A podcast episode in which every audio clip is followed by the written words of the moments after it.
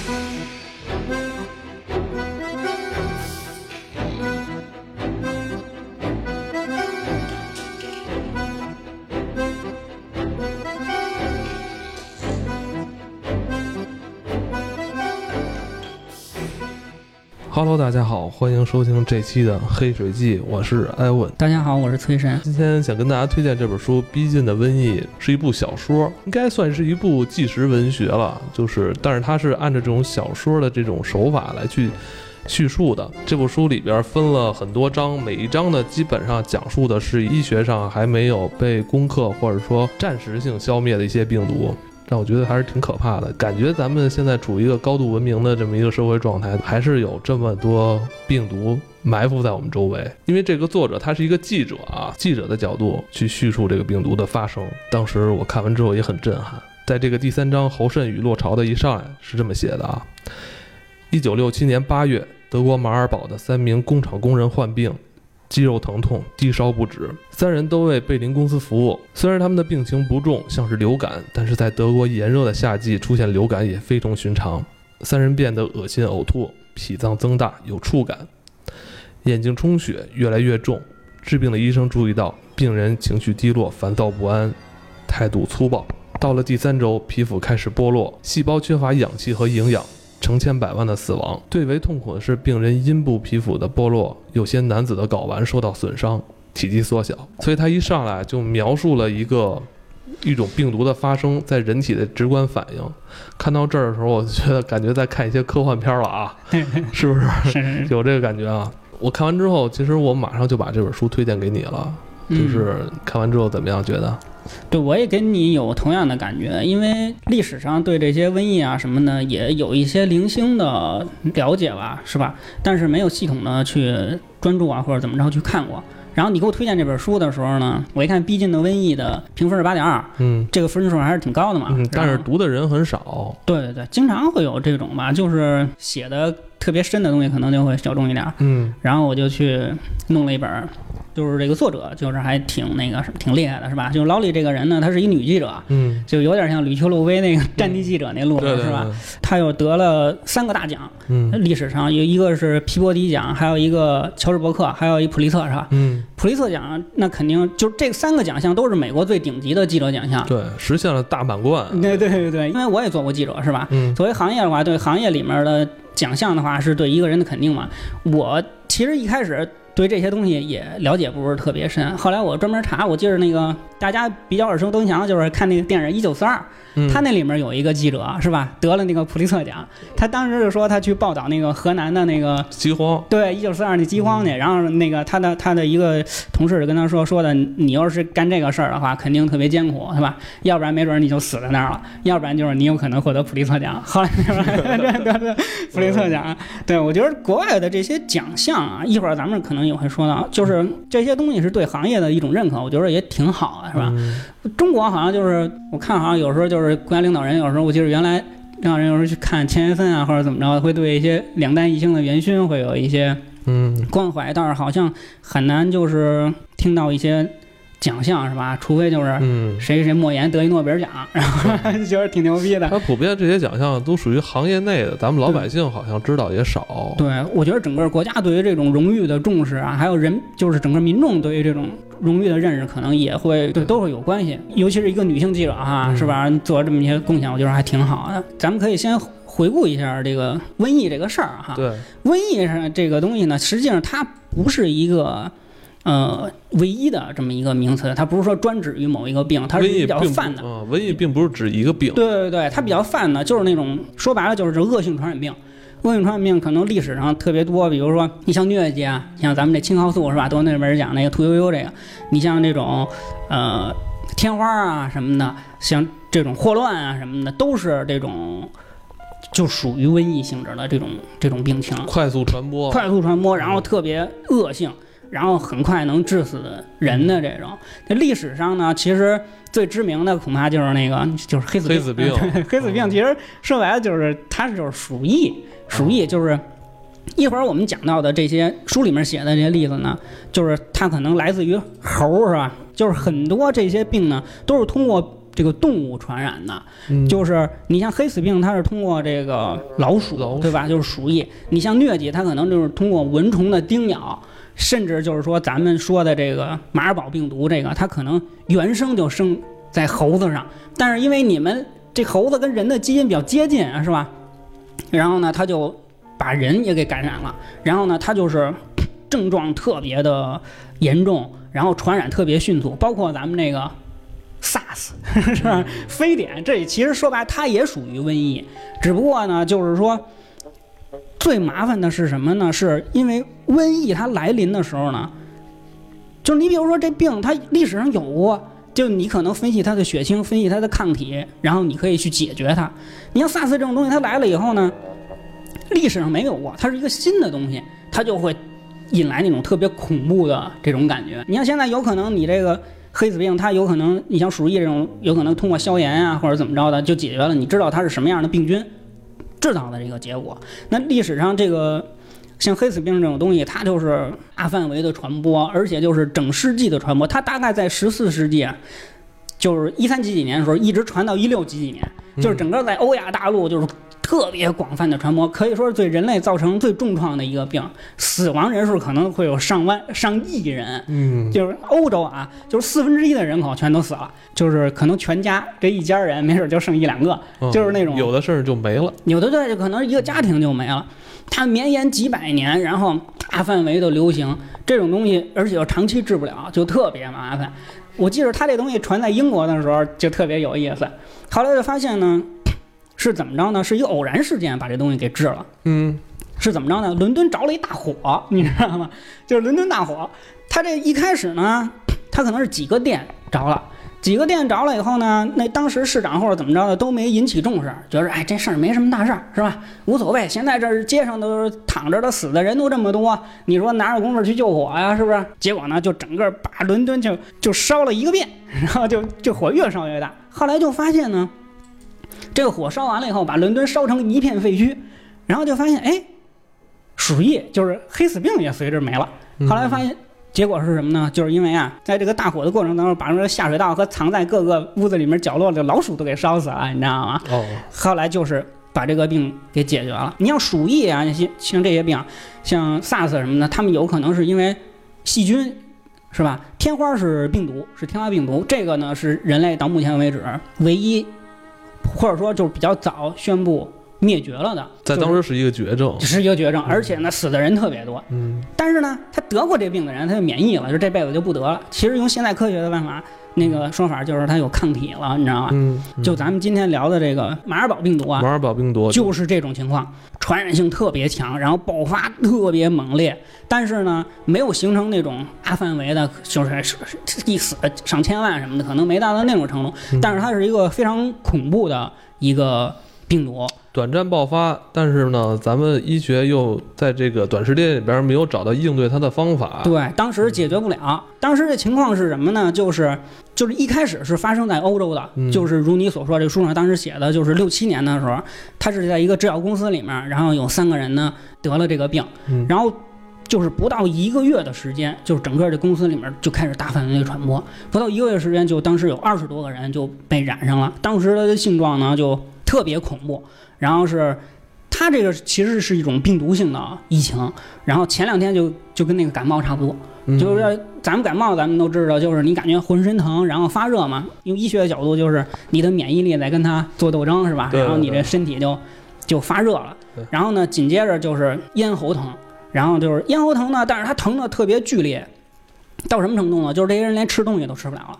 明显就白血球降低，然后紧接着就是半个月之内就是全身通红，就是他那个毛细血管都堵塞了，你知道吗？看着那个人就非常可怕了。你想一个人浑身都是红的，跟火跟火一样，就是这人的感觉跟火烧一样，你自己看着这人整个就是一红人儿。对，书里是这么写的。医生注意到病人的病症和血友病急性发作阶段的病人十分相似，两种病人的血液都失去了适当凝结的能力，一些较大的血液微粒如血小板堵在毛细血管的周围，同时通常防止无法控制的流血的较小凝血分子则干脆消失。而且最恐怖的就是半个月以后呢，就是这些人这个皮肤已经开始掉落了，啊，对，皮肤已经开始掉落了，这然后就是这个可怕。这皮肤掉落应该是不是也跟他这个血液堵塞是不是有对对对对有，关系啊？然后皮肤开始掉掉落，然后就是浑身流血，然后半个月以后就是耳朵呀、什么那个肛门里啊，然后嘴里啊，就是咱说白了，中国话就是七窍流血、不血而亡，你知道吗？嗯他感染的人呢是三十个左右，嗯半个月之内呢就有七个人死了，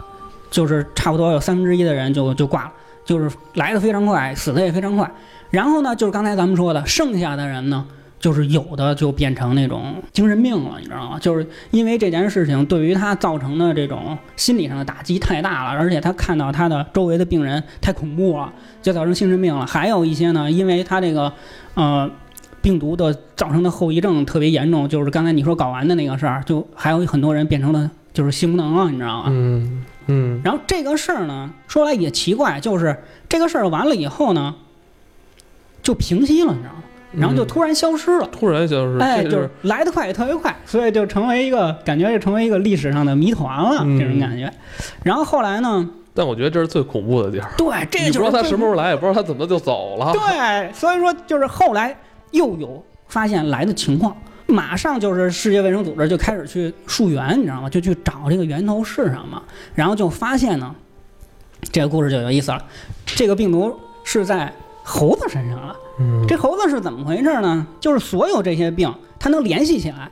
感染的其中有两个人呢是兽医，贝尔格莱德的一个兽医和他的媳妇儿，嗯然后其他的人呢都是制药公司的人。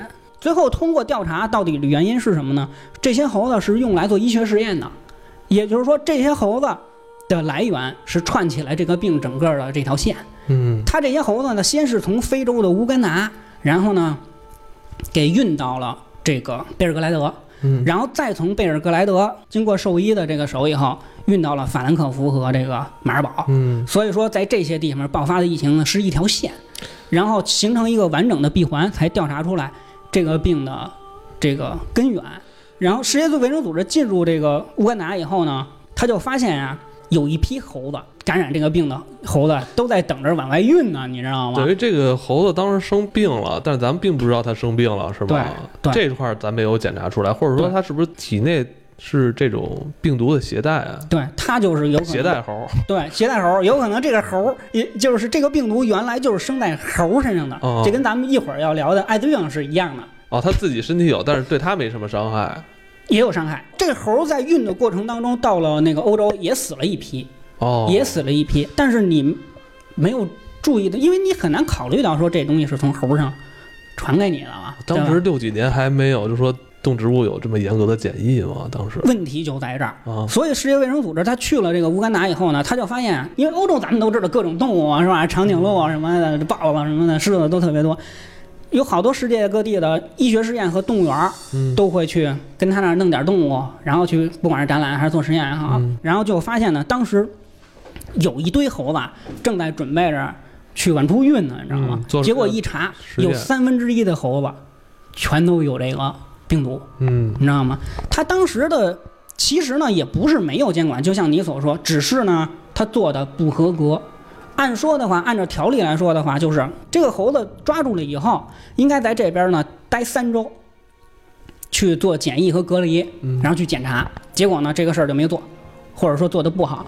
然后他运到目的地以后，比如说他运到贝尔格莱德以后，或者运到法兰克福去，他应该在那儿再待六周，就是一个月到两个月的时间去进行隔离和消毒。但是这些事情呢都做得不好，才造成了这个病情的传播。是不是当时也没有想到说这些猴子、这些动物生病会传染给人？好，当时还没有这个警惕性，是不是？对操作上面的一些疏忽和失误，造成了这个结果。后来这个病十就是十年和二十年以后，在零四年和一四年啊，在非洲又有过传播。在非洲传播？对对对，我在网上查了一下资料，又有传播，然后又死了一些人，有这种谜团性质的感觉，就是来得快去得快，你知道吗？嗯所以这马尔堡病毒呢，马尔堡，马尔堡病毒就是一直在历史上给人一种就是神秘和恐怖的气息在这个萦绕着。对，这还真是有点像恐怖袭击哈。对对对对，就就是这种其实是最难控制的。嗯其实我觉着动物的这些怎么说呢，物种入侵啊，在现在这个时代确实是成为一种，嗯，就 就是话题了，是吧？对。美洲的印第安人好像也是因为那个欧洲人带来了一些他们之前没有的病毒，是不是？其实说白了，欧洲人去去美洲，他自己就是一物种入侵，是人种的入侵，是不是？说当时的确是有一些这种侵略行为，爆爆发这种战争，但好像有一部分印第安人也是死于一些病毒，哈。对，就是刚才咱们说那个天花，就是很重要的一个，哦，就是那个欧洲人呢，他把那个感染有天花的那些。毯子或者衣服什么的给印第安人，印第安人他本身发展就不好，他觉得这东西还挺好，是不是盖着挺暖和就拿走了？结果一拿走，让整个一村的人都他妈挂了，你知道吗？他最大的问题是什么呢？就是为什么非洲这些人他感觉就身体素质比较好啊？就是因为他那个地方啊，就是病毒细菌啊比较多，所以他抗体比较多。但是呢，你像印第安人，他就等于是他是一块纯净的。净土，对吧？你突然把这东西带进去以后，它完全没有免疫力，所以说基本上碰说白了沾边就烂，你知道吗？碰上就死，十分之九或者百分之九十多都杀没了。现在你很难看到印第安人，其实说白了也不见得都是战争和杀戮，很大程度上都是这些疾病的传染。这个生物主入侵这种事儿，对于一个新大陆啊。是很严重的，因为我读这方面的小说比较少啊，我觉得这东西是一个挺好的小说题材，是吧？嗯。其实大家都是生活在同一个地球上，同一个那个世界里面，但是就是因为可能是大陆的原因，你在没你没发现新大陆，在发在新大陆之前，其实人家也是有人的，他只不过就是文明没有发展的你高。嗯。但是呢，实际上由于环境的隔离，还有种族的隔离的话呢，其实大家的。对于生活的环境已经有很多的变化了，你可能没有达到那种生殖隔离的程度，就是大家不能交配了，比如说马和驴是吧？马和骡子什么那种的。但是呢，实际上这些对于细菌和对于更微观的层面上已经发生了很大的变化了。这个时候，如果有一种新的东西进入了以后，就就会特别恐怖。我们现在知道的比较恐怖的例子就是澳洲兔子，澳洲兔子这事儿也是一特别特别恐怖的事儿。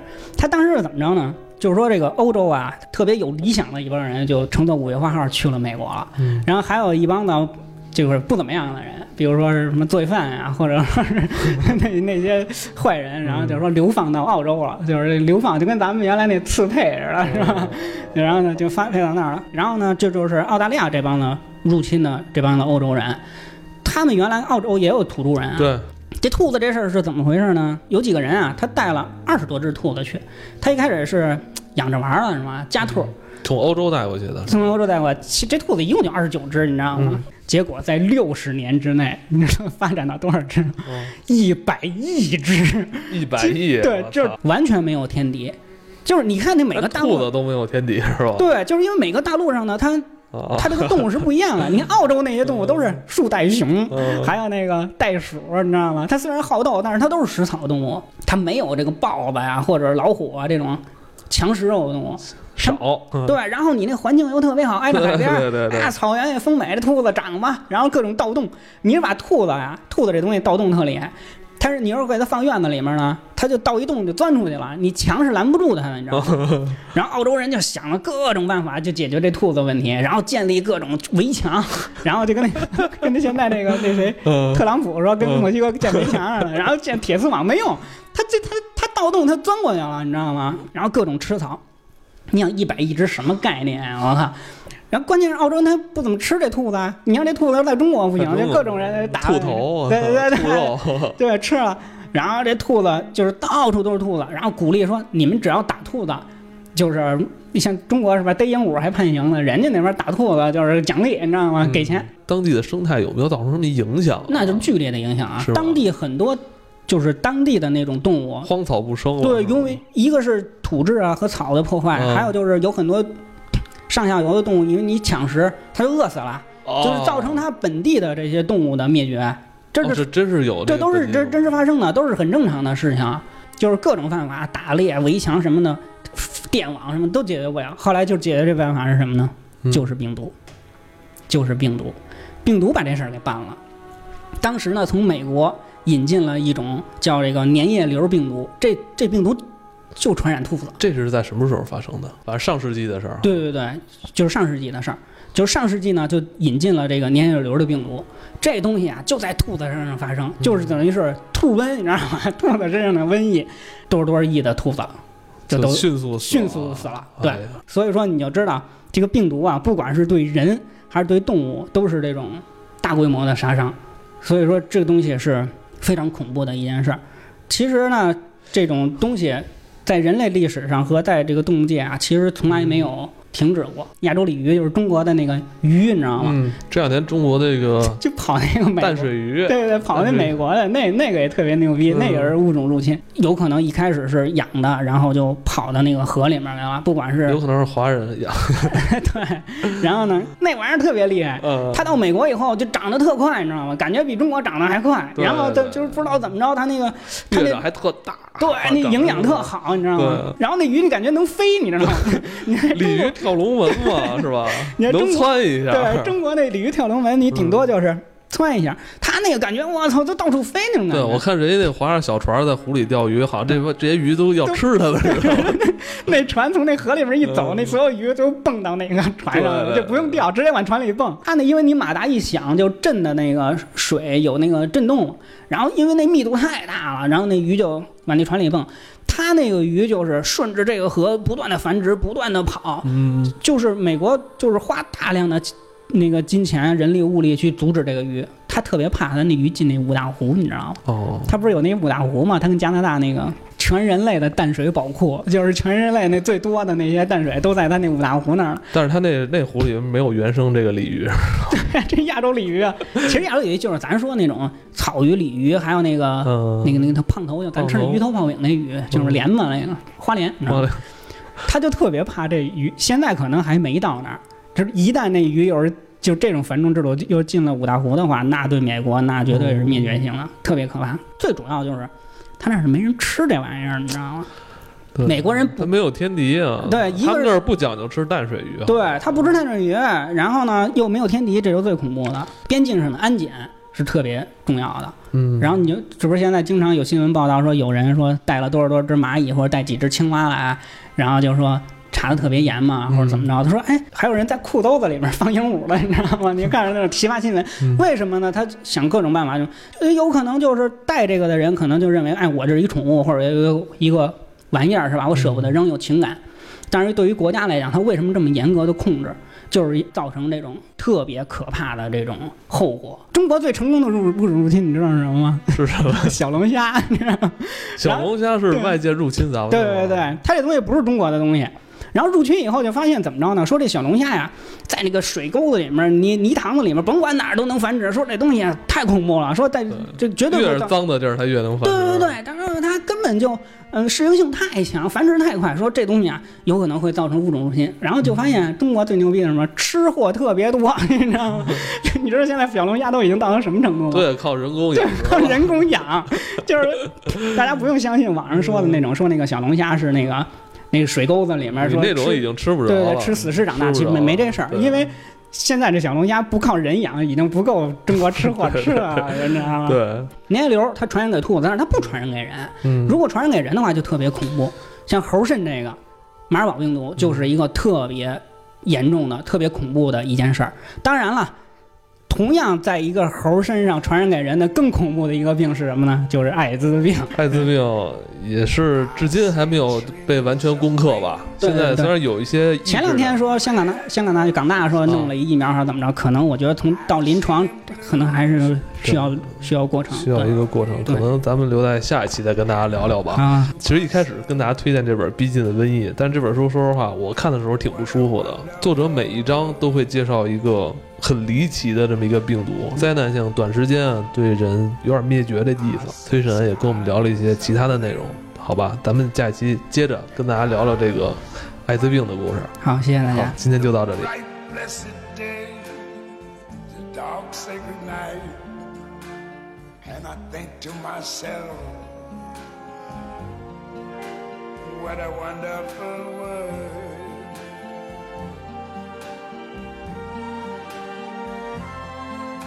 The colors of the rainbow, so pretty in the sky, are also on the faces of people going by. I see friends shaking hands,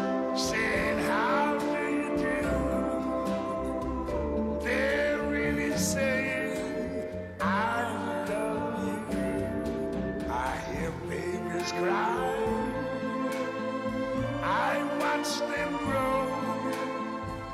They learn much more than I never know. And I think to myself, what a wonderful world. Yes, I think to myself,